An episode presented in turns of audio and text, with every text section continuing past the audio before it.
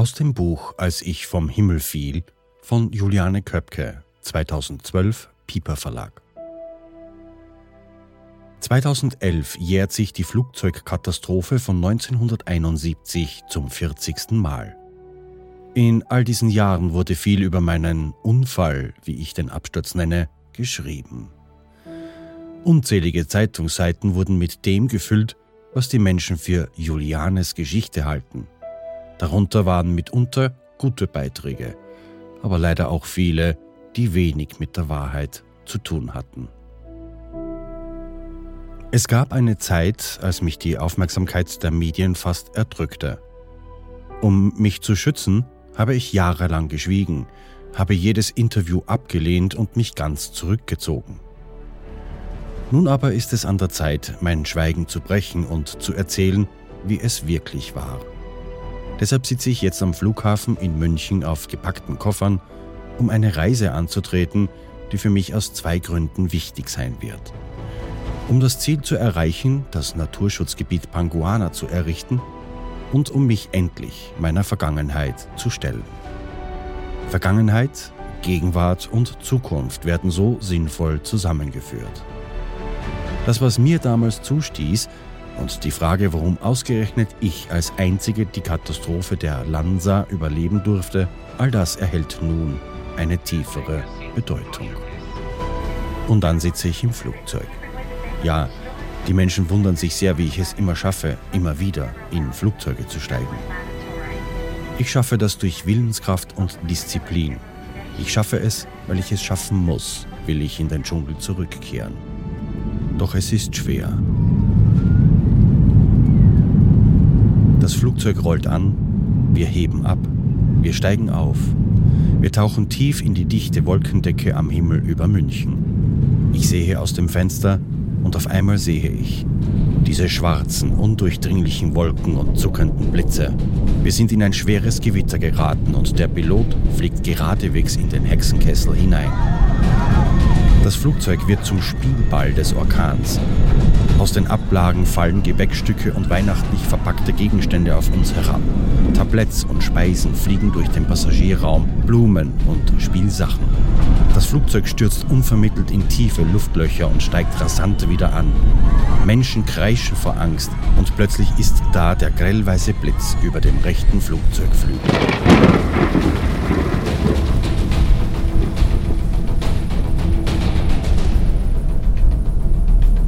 Die 17-jährige Juliane Köpke flog am 24. Dezember 1971 gemeinsam mit ihrer Mutter Maria von Lima nach Pucallpa im Landesinneren, um von dort die Weiterreise nach Panguana per Geländewagen und Booten anzutreten. Panguana war und ist eine Forschungsstation inmitten des Urwaldes, die von ihren Eltern, beide Biologen, gegründet wurde. Dort wollten sie Hans Wilhelm Köpke Julianes Vater wiedersehen, um mit ihm gemeinsam Weihnachten zu feiern. Das Flugzeug stürzte über den östlichen Flanken des Andengebirges inmitten des peruanischen Amazonasgebietes ab. Juliane überlebte den Absturz und fand sich alleine inmitten des dichten Dschungels wieder.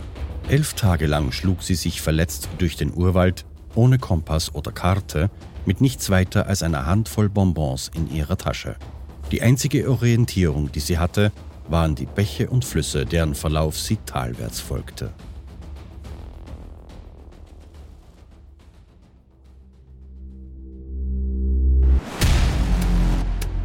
Ich bin Thomas Speck und das ist Against Fate, gegen das Schicksal. Jede Woche bringe ich dir die außergewöhnlichsten und unglaublichsten Überlebensberichte der Welt. Du hörst die erste Folge der Serie Crash in Peru.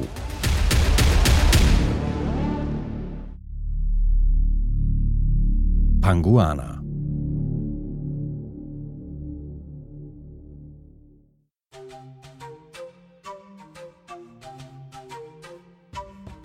Peru liegt in drei unterschiedlichen Landschaftszonen mit ihren klimatischen Besonderheiten. Die Costa steht unter dem Einfluss des pazifischen Humboldt-Stroms und ist weitestgehend eine Küstenwüste, in der nur entlang der aus den Anden kommenden Flüssen Landwirtschaft möglich ist.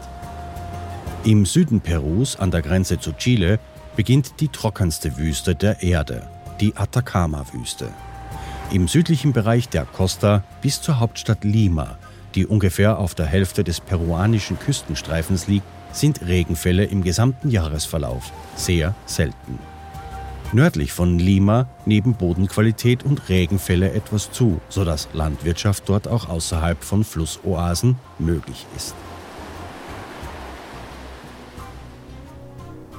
Hinter der schmalen Küstenregion beginnt die Sierra. Sie besteht aus mehreren Bergzügen der Anden, die von Längstälern unterbrochen werden. Typisch für die gesamte Andenregion sind dazu tief eingeschnittene Täler und Durchbrüche der Gebirgsketten durch große Flüsse an der West- und Ostseite der Kordilleren.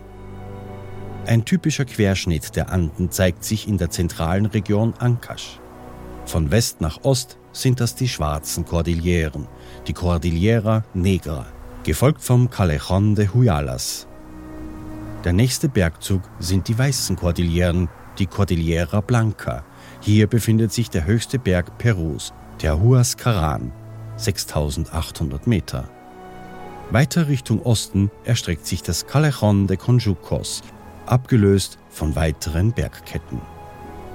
Während im Norden des Landes die Anden nicht bis zur Schneegrenze reichen und sehr vegetationsreich sind, zeigen sie sich im zentralen Gebiet sehr steil, teilweise mit breiteren Tälern und hohen Bergen mit ewigem Schnee und Eis. Im mittleren Süden Perus auf Höhe der Hauptstadt Lima zeigt sich die Landschaft eher hügelig zwischen 3 und 4000 Metern, mit wenigen markanten schneebedeckten Bergmassiven über 5000 Metern. Ab diesem Breitengrad Richtung Süden treten ebenfalls Vulkankegel mit teilweise vulkanischer Aktivität auf und die Andenkette verbreitert sich stark mit Ausprägung von wenigen steilen Gebirgsketten und dazwischen liegenden hügeligen Hochebenen. Im Süden des Landes zeigt sich insbesondere eine gewisse Abflachung der Hochebene. Es bildet sich der sogenannte Altiplano, der seine typische Ausprägung um den Titicacasee erhält.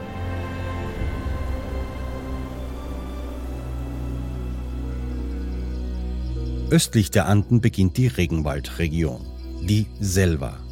Der Übergang ist dabei fließend, da es einen tropischen Bergwald gibt, in dem ein milderes Klima herrscht. Dort entspringen auch die Quellflüsse des Amazonas, der durch das Amazonasbecken in Richtung Brasilien fließt. Der peruanische Regenwald ist dicht und fast undurchdringlich. Die Flüsse, die von den Ketten der Anden in weiten Flussschlingen zum Amazonas strömen, sind die einzigen Verkehrsadern durch die weiten Waldgebiete. Die einzigen größeren und auch für den Tourismus wichtigen Städte in dieser Region sind Iquitos und Puerto Maldonado. Iquitos ist von Lima aus nicht auf dem Landweg erreichbar, sondern nur mit dem Flugzeug oder dem Boot. Puerto Maldonado kann per Boot, Flugzeug und per Lkw in einer 24 bis 60 Stunden dauernden Fahrt von Cusco erreicht werden. Die Flora Perus ist sehr abwechslungsreich und vielfältig. Mit einer besonders großen Artenvielfalt und Biodiversität, ausgesprochen vielen endemischen, also nur in bestimmten Gebieten vorkommende Arten, Gattungen und Familien von Pflanzen und Tieren sowie vielfältigen Ökosystemen wird Peru zu den Megadiversitätsländern dieser Erde gerechnet. Peru gilt als das Land mit der größten Artenvielfalt an Vögeln weltweit. Über 1800 Arten, mehr als in Europa und Nordamerika zusammen, sind in Peru heimisch. Etliche sind endemisch. In allen Teilen Perus ist die Vogelfauna vielfältig.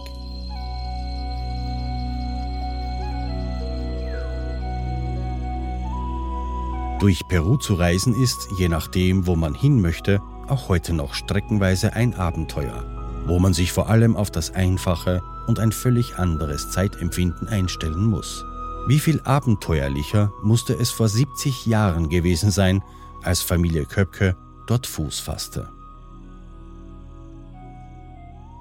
Hans Wilhelm Köpke ist nach teilweise waghalsiger Reise in den Nachkriegsjahren um 1949 nach Peru ausgewandert. Man muss bedenken, dass Reisen für Deutsche in dieser Zeit extrem schwierig und streckenweise gefährlich waren. Köpke hat allein in Europa weit über 1000 Kilometer zu Fuß zurückgelegt, ist per Anhalter gefahren, um letztlich auf einem Salzfrachter als blinder Passagier nach Südamerika überzusetzen.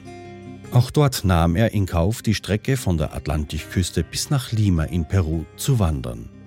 All das, weil er als Biologe die Artenvielfalt des Amazonas-Urwaldes erforschen wollte. Der Amazonas galt damals noch als unbeschriebenes Blatt, was ihm als Betätigungsfeld natürlich sehr interessierte. Seine Reise sollte über ein Jahr dauern. Maria Köpke, damals noch nicht mit ihm verheiratet, und Hans Wilhelm lernten sich während des Studiums in Deutschland kennen und lieben. Maria folgte ihm nach Peru, wo sie gemeinsam begannen, die Forschungen voranzutreiben.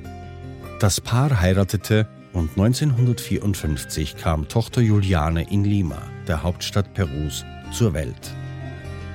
Juliane wuchs zweisprachig auf. Es war den Eltern sehr wichtig, dass sie auch ihre Muttersprache gut beherrscht. In Lima besuchte Juliane die Alexander von Humboldt Schule, wo der Unterricht im Grunde in Deutsch geführt wurde, doch die damalige Militärregierung legte Wert darauf, dass Fächer wie Geschichte und Geographie in Spanisch gehalten werden. Juliane wird sich später gerne an ihre Schulzeit erinnern, auch weil ihre peruanischen MitschülerInnen aus sehr viel besseren Kreisen stammten. Was kein Wunder war, die Schule verlangte hohe Gebühren, was sich die ärmeren Schichten Limas nicht leisten konnten. Ihre Eltern fanden in Peru ein wissenschaftliches Paradies vor. Die unglaubliche Artenvielfalt, vor allem der Vogelwelt, war aber speziell Maria Köpkes Revier. Als Vogelkundlerin, Ornithologin, konnte sie sich im Laufe der Jahre zur führenden Wissenschaftlerin Perus hocharbeiten. Auch Hans Wilhelm Köpke schuf sich einen großen Namen mit seiner ganzheitlich erfassenden Forschung der Zusammenhänge in den unterschiedlichen Ökosystemen Perus. Juliane war es von klein an gewohnt, mit vielen Tieren und Vögeln, die ihre Mutter zu Hause aufzog und gesund pflegte, zu leben, lernte Arten und ihre Gebaren sowie deren Gesänge kennen. Viele Wissenschaftler waren zu Studien in ihrem Haus in Lima zu Besuch dem von den Köpkes gegründeten Humboldt-Haus. Sie liebte Tiere, jedes hatte seinen Namen, und nicht selten verzog sie ihrem Papagei Tobias, den sie Bio nannte, und der dem Cinzano, ein italienischer Wermut-Kräuterschnaps, sehr gerne zusprach. Schon sehr früh wurde Juliane auf Feldstudien, meist in abgelegenen Urwaldgebieten, mitgenommen. Dorthin fuhr man nicht selten zwei Tage lang über Geröllpisten zwischen den Bergen der nördlichen Anden und oftmals noch Tage auf Einbäumen der indigenen Ansässigen über die Flusswege ins Forschungsgebiet. In einem Brief an eine Freundin in Deutschland schrieb Maria Köpke über Julianes Begeisterung für den Dschungel, als sie ihre fünfjährige Tochter das erste Mal an den Rio Pachitea, der später für das Kind so wichtig werden sollte, mitnahm. Sie findet sich erstaunlich gut mit der Situation zurecht. Zum Beispiel im Zelt oder im Schlafsack, auf der Gummimatratze am Strand oder auf einem Boot schlafen. Das sind für sie alles interessante Dinge. Und du musst dir die Stimmung auf dem Rio Pachitea vorstellen.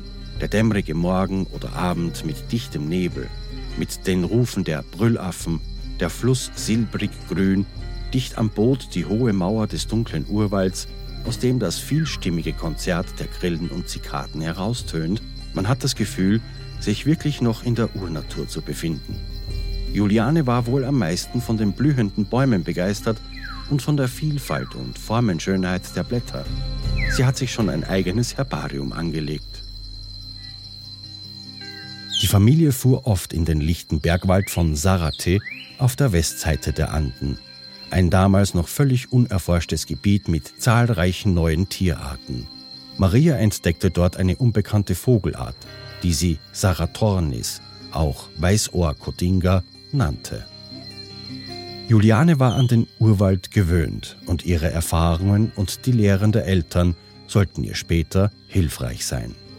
Obwohl sie Tiere und den Wald sehr liebte, war Juliane wenig davon begeistert, als ihre Eltern sich zum Ziel nahmen, eine Forschungsstation mitten im Urwald aufzubauen um dort fünf Jahre lang in unmittelbarer Nähe im Dschungel zu leben und zu arbeiten.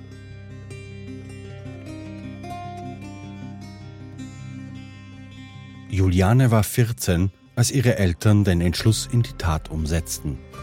Ihre Vorstellung, den ganzen Tag in der Düsternis von Bäumen zu verbringen, die keinen Sonnenstrahl durchlassen würden, während all ihre Schulkameraden in Lima blieben, machte sie niedergeschlagen. Sie wurde in der Schule mit mitleidigen Blicken bedacht und niemand von all ihren Freunden konnte sich vorstellen, mitten im Urwald zu leben. Sie war in einem Alter, wo man andere Dinge als das im Kopf hat. Sie war ja gerne in den Wäldern, aber eine Reise dorthin zu unternehmen oder gleich dort zu leben, waren zwei verschiedene Dinge. Die folgenden fünf Monate waren angefüllt mit Kisten verpacken, Präparate einlagern und alles zu dokumentieren. Eine langwierige und fieberhafte Tätigkeit, die ihre Eltern methodisch und mit ihrer üblichen Willenskraft vorantrieben. Dieser lange Abschied kostete dennoch viel Kraft und Nerven.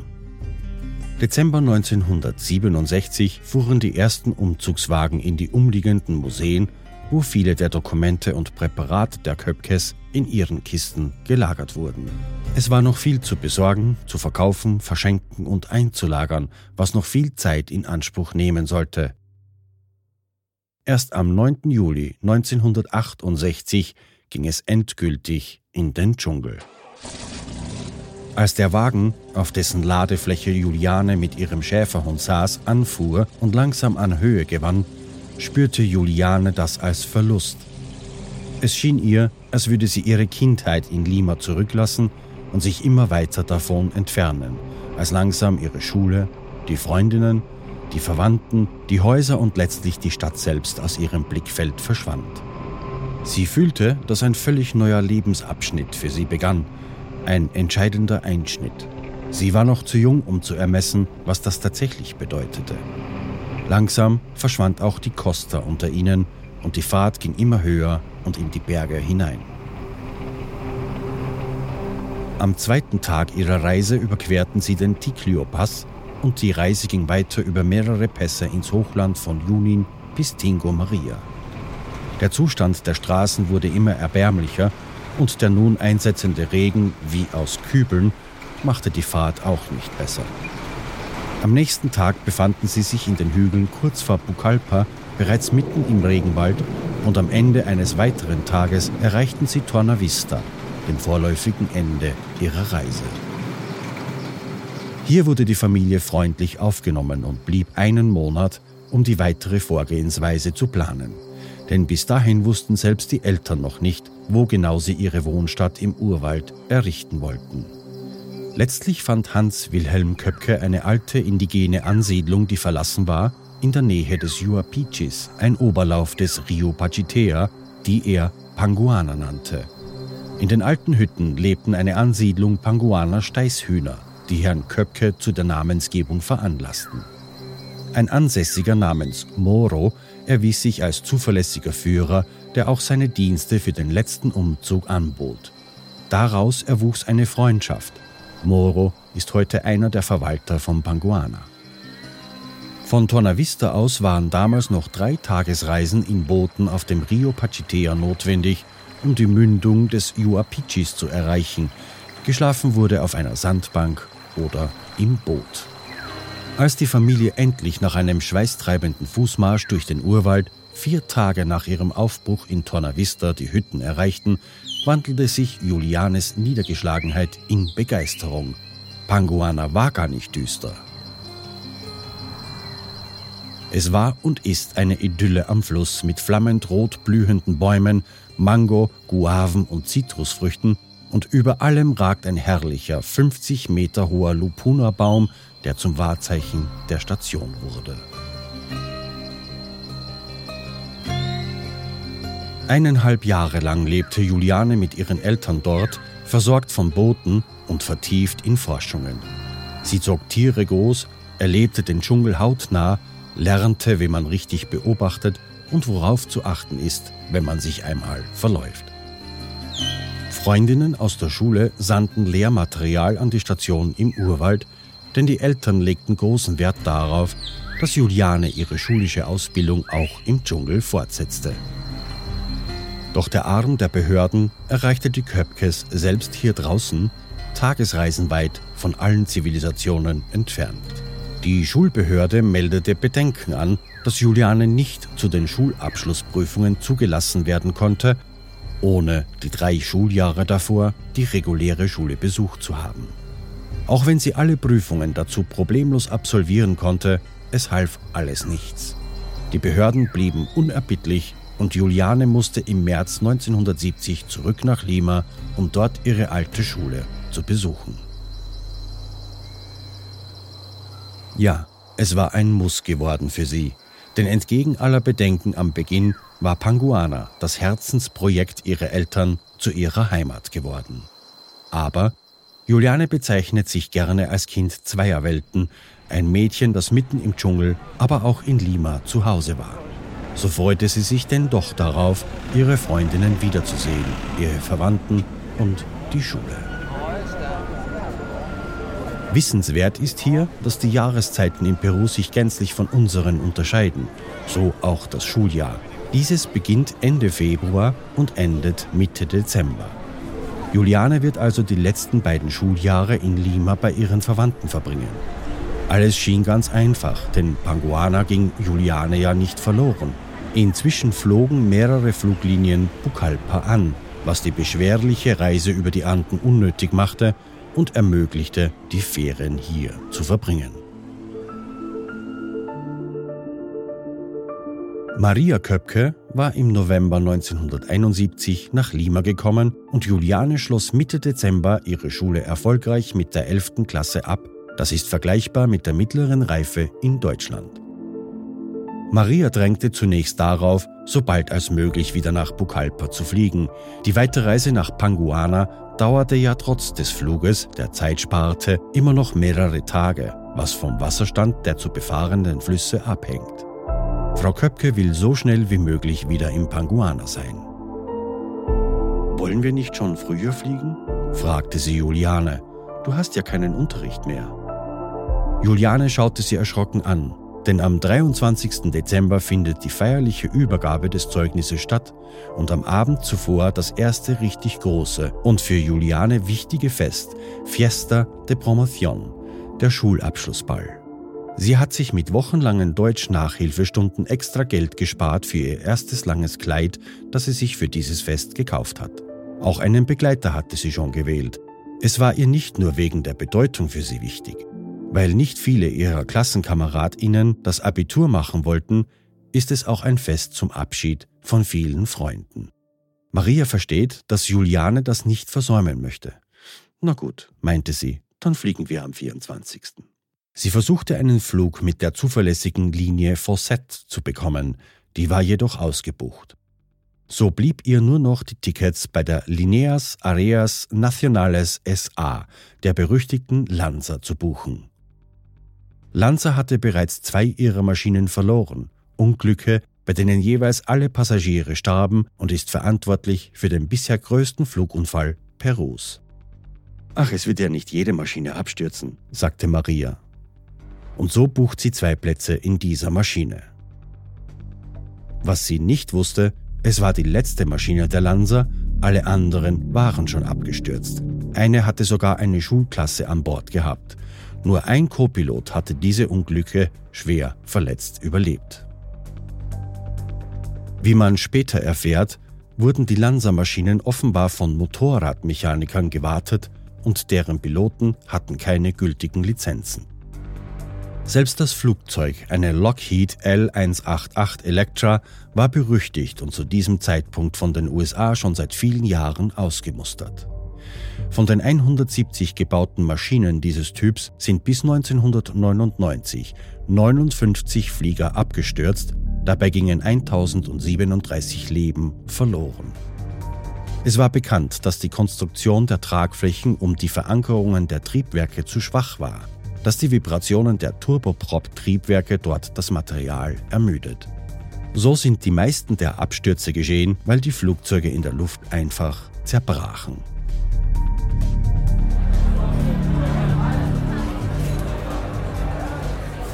Früh am Morgen des 24. Dezember herrscht dichtes Gedränge im Flughafen von Lima. Es sind viele Flüge an den Vortagen gestrichen worden. So drängten sich hunderte Menschen in der Abflughalle, um noch einen Flug nach Hause zu erhalten und um Weihnachten bei der Familie zu verbringen. Maria und Juliane wurden aufgefordert zu warten. Es ist nicht gewiss, ob ihr Flug überhaupt stattfinden wird, weil nicht klar ist, ob ihre Maschine nicht doch nach Cusco gehen wird. Beide sind verärgert, aber es ist zwecklos. In der Halle befindet sich auch Werner Herzog, ein bekannter Filmemacher und Schauspieler. Auch er ist empört, denn er versucht seit 24 Stunden einen Flug nach Pucallpa zu bekommen, weil sein bereits gebuchter Flug zuvor gecancelt wurde. Er kämpft darum, mit seinem Filmteam auf dem Flug 508 der Lanza zu kommen, auf dem auch die Köpkes gebucht sind. Herzog versucht das mit allen Mitteln, denn er hat in der Nähe Pucallpas Dreharbeiten für seinen Film Aguirre, der Zorn Gottes, organisiert. Er ist mehr als verärgert, dass ihm nicht gelingt, Plätze für diese Maschine zu bekommen. 11 Uhr vormittags und endlich. Der Flug Lanza 508 wird ausgerufen. In der Halle bricht Jubel aus, man hört Freudenrufe. Endlich geht es los, es geht nach Hause. Als Juliane die Maschine auf dem Rollfeld sieht, erscheint sie ihr prächtig, wie neu mit ihren blauen Streifen. Was diese Maschine aber nicht ist, schon aufgrund der Konstruktion wenig geeignet, den starken Turbulenzen über den Bergen der Anden zu widerstehen, ist diese Maschine aus Einzelteilen anderer Maschinen zusammengebaut worden, was aber auch erst später bekannt werden wird. Das Flugzeug trägt den Namen Matteo Pumakawa der Name des Nationalhelden, der für die Unabhängigkeit Perus kämpfte und dafür von der spanisch-königlichen Armee hingerichtet wurde. Na, dann lasst uns hoffen, dass diese Maschine nicht gevierteilt wird, scherzte einer der jungen Passagiere zu Juliane gewandt, als sie das Flugzeug betraten. Im Flieger nehmen Juliane und ihre Mutter ihre Plätze ein, die vorletzte Reihe 19. Juliane wie immer am Fenster, Sitz F. Sie konnte den rechten Flugzeugflügel sehen. Es war eine Dreiersitzbank. Neben Maria Köpke nahm ein dicklicher Herr Platz, der fast auf der Stelle einschläft. Es war alles ganz normal. Reibungsloser Betrieb, Stimmengewirr, das Raschen von Gepäck, das in die Netze oberhalb gehoben wurde und das Klicken der Sitzgurte. Dieses Flugzeug hatte noch keine verschließbaren Gepäckfächer, es waren offene Regale, die sich oberhalb der Köpfe entlang des Innenraums zogen. Der Flug dauert nur etwa eine Stunde. Die ersten 30 Minuten verlaufen völlig normal. Die Mitreisenden sind fröhlich aufgekratzt, alle freuen sich auf das Weihnachtsfest zu Hause. Nach den ersten 20 Minuten bekommen die Passagiere ein kleines Frühstück auf Plastiktabletts serviert. Ein belegtes Brötchen mit einer Limonade und schon zehn Minuten später begannen die Flugbegleiterinnen wieder abzuräumen. Man ist nur noch etwa 20 Minuten von Pucallpa entfernt. Der Sinkflug hat bereits begonnen.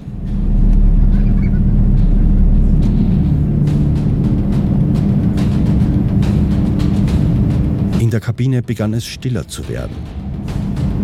Erst jetzt merkte auch Juliane, dass es dunkler geworden ist. Und es wurde von Minute zu Minute noch Sie nähern sich einer Gewitterfront, die sich drohend schwarz vor ihnen aufgebaut hat. Und es ist alles vollkommen anders, als sie es bisher erlebt hat. Der Pilot weicht dem Unwetter nicht aus, er fliegt mitten in den Hexenkessel hinein.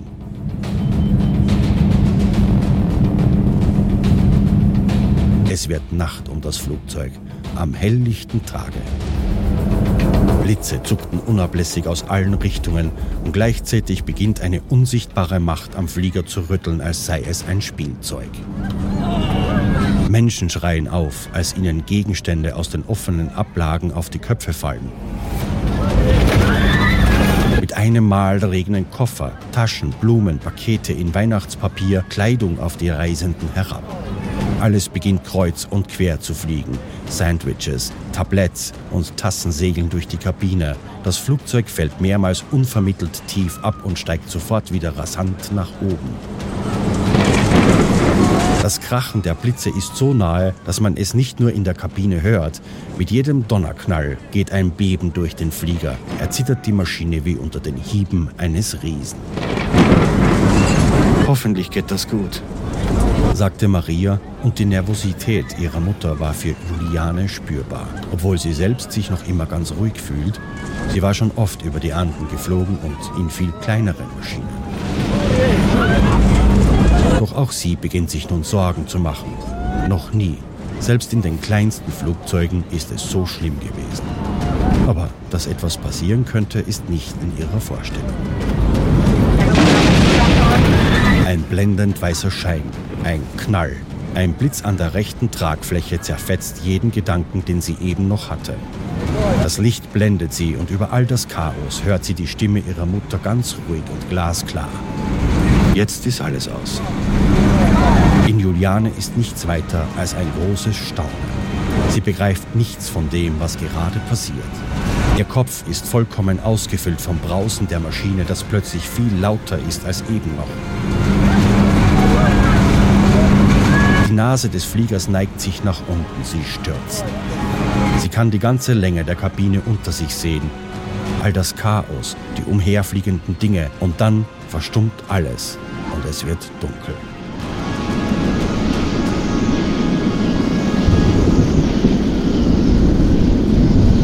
nächsten Moment sieht sie unter sich den Urwald.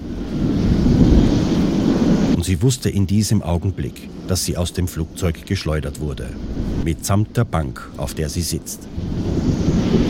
Sie hängt kopfüber an dem Gurt, der ihr tief in den Bauch schneidet. Sie kann nicht atmen. Ihre Mutter ist nicht mehr da und auch der dickliche Mann ist verschwunden, so wie das Flugzeug, das sie ausgespien hat. Der Wind um sie, ja, selbst das Gewitter ist nahezu still gegenüber dem Gedöns, aus dem sie kam. Das Letzte, was sie sieht, ist der Dschungel, der sich unter ihr dreht, auf den sie zutrudelt, und die Kronen der Bäume in der Dunkelheit des Wetters dicht an dicht erinnern sie an die Köpfe von Brokkoli, als sie wieder eine gnädige Ohnmacht umfing. Den Sturz in die Baumkronen, wie die Äste und Lianen ihre Bank herumrissen und bremsten, bevor sie endlich auf den Boden schlug, nahm sie nicht mehr wahr.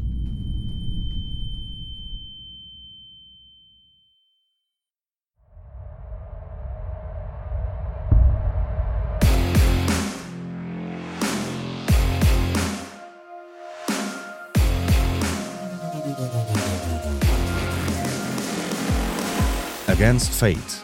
Abonnieren auf Spotify, Apple Podcast, Google Podcasts, Amazon Music oder wo immer du gerade hörst. Abonnenten des Mitgliederbereiches auf againstfate.at hören jede Folge eine Woche im Voraus und werbefrei. Ihr erhaltet zudem Zugriff auf unveröffentlichtes Material, illustrierte Ausgaben der Folgen im Download zum Nachlesen und mehrmals jährlich die Möglichkeit zu einem Online-Treffen mit mir.